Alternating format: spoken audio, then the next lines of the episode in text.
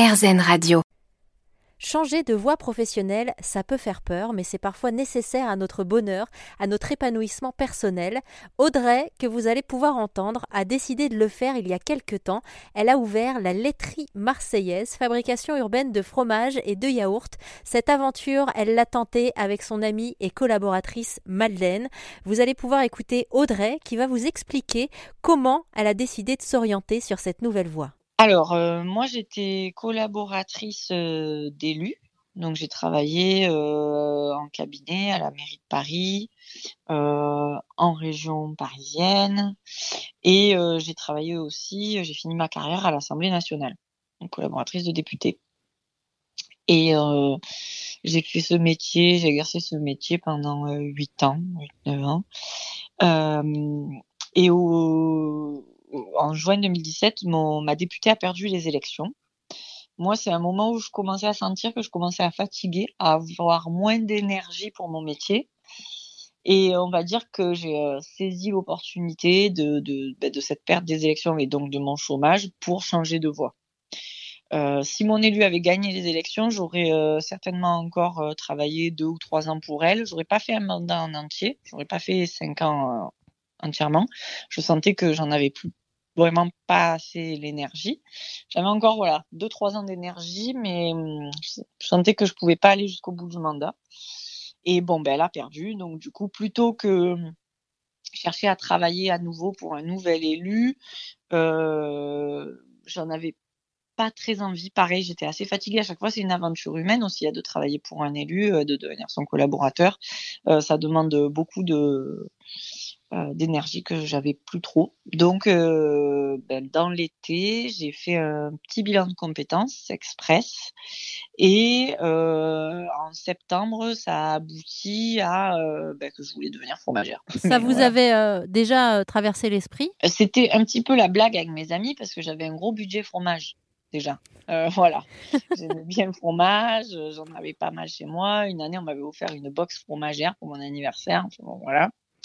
Euh, donc c'était un petit peu la blague. Mais euh, je m'étais pas plus projetée que ça. On va dire que j'étais dans une démarche euh, au niveau de la gastronomie et alimentaire plutôt engagée, dans le sens où euh, j'achetais que chez des producteurs locaux ou alors et des produits de saison ou alors dans les commerces de proximité. Bon voilà, j'avais déjà une démarche euh, plutôt engagée sur le on va dire la base du manger moins mais mieux quoi et, euh, et, en soutenant les commerces de proximité et les producteurs locaux. Et en fait, c'est au cours du bilan de compétences, on vous fait réfléchir en termes de valeur. Moi, il a fallu que je, je comprenne que mon métier euh, de collaboratrice faisait sens et me plaisait beaucoup, mais que j'en avais plus l'énergie mais que pour autant, euh, j'étais pas foutue entre guillemets.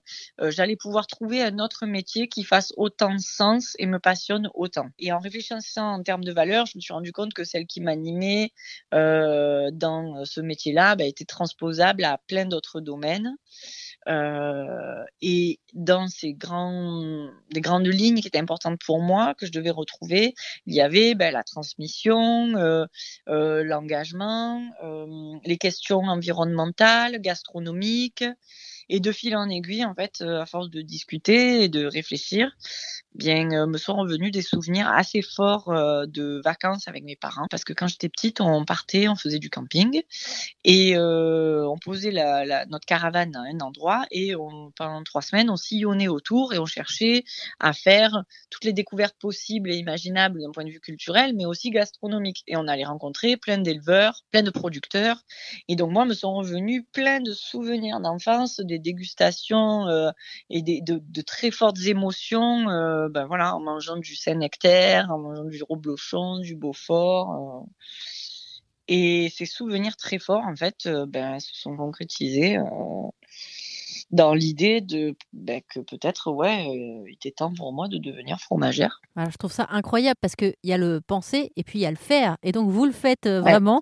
Euh, vous entrez en formation, ce qui pour moi est l'étape évidemment essentielle. Alors moi j'ai fait un peu un bilan express, donc en général c'est plutôt six mois, un an, deux ans hein, la réflexion. moi ça, ça a duré deux mois quoi la réflexion. Et au début je me suis dit non mais tu t'emballes un petit peu, ça peut pas être aussi rapide quoi. On était en septembre, en octobre quand je vraiment, je dis bon, ok, a priori, c'est vraiment ça, c'est fromagère. Et je me suis renseignée sur les formations. Et il se trouve que la rentrée scolaire avait eu lieu déjà depuis septembre et que j'avais jusqu'à début novembre pour m'inscrire. Après, il fallait attendre la session d'après.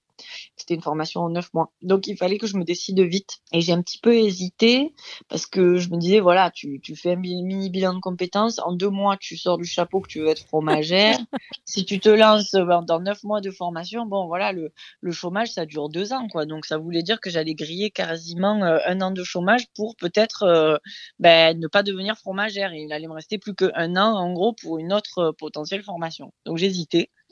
Et puis j'en ai discuté avec ma famille, notamment avec mon beau-père, qui m'a dit, bah, écoute, euh, m'a dit certes, euh, tu, ça va vite, mais il m'a dit, t'as pas d'autre meilleur moyen que de savoir si ce métier te plaît, que d'aller euh, ben, l'éprouver et te former.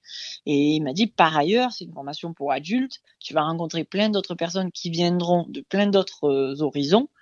Euh, très divers euh, qui t'inspireront peut-être. Et si c'est pas le fromage, si c'est pas être fromagère euh, dans une fromagerie, il me dit il y a plein tout un tas d'autres métiers qui sont autour. Ça aussi, tu vas les découvrir. Il m'a dit peut-être que ce sera ces métiers-là.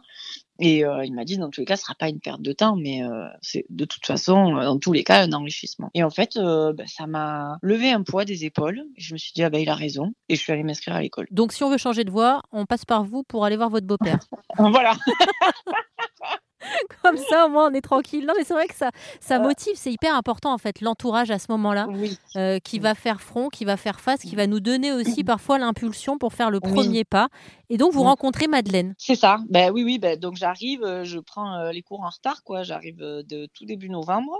Parce que le temps de s'inscrire, il fallait trouver aussi un apprentissage. En fait, c'est une école en alternance, à moitié en crèmerie fromagerie, à moitié à l'école. Donc, le temps de trouver, voilà, s'inscrire, trouver une crèmerie fromagerie qui peut m'accepter, voilà. Euh, je rentre à l'école euh, la première semaine de novembre et, euh, et je m'assois à côté de Madeleine qui gentiment ben, me, me, donne ses cours qui avaient commencé depuis septembre pour que je puisse rattraper tout, ce que, tout ce à quoi j'avais pas pu assister. quoi. C'est fou la vie quand même. Hein ouais. Merci à Audrey pour cette belle histoire. Audrey qui a donc rencontré sa collaboratrice Madeleine pendant la formation. Elles ont aussi pu faire la connaissance d'un professeur qui va beaucoup les inspirer et leur permettre d'ouvrir aussi, euh, puisqu'il en existe une déjà à Paris. Cette fois, une laiterie à Marseille. C'est la laiterie marseillaise dont on vient de parler sur RZN Radio.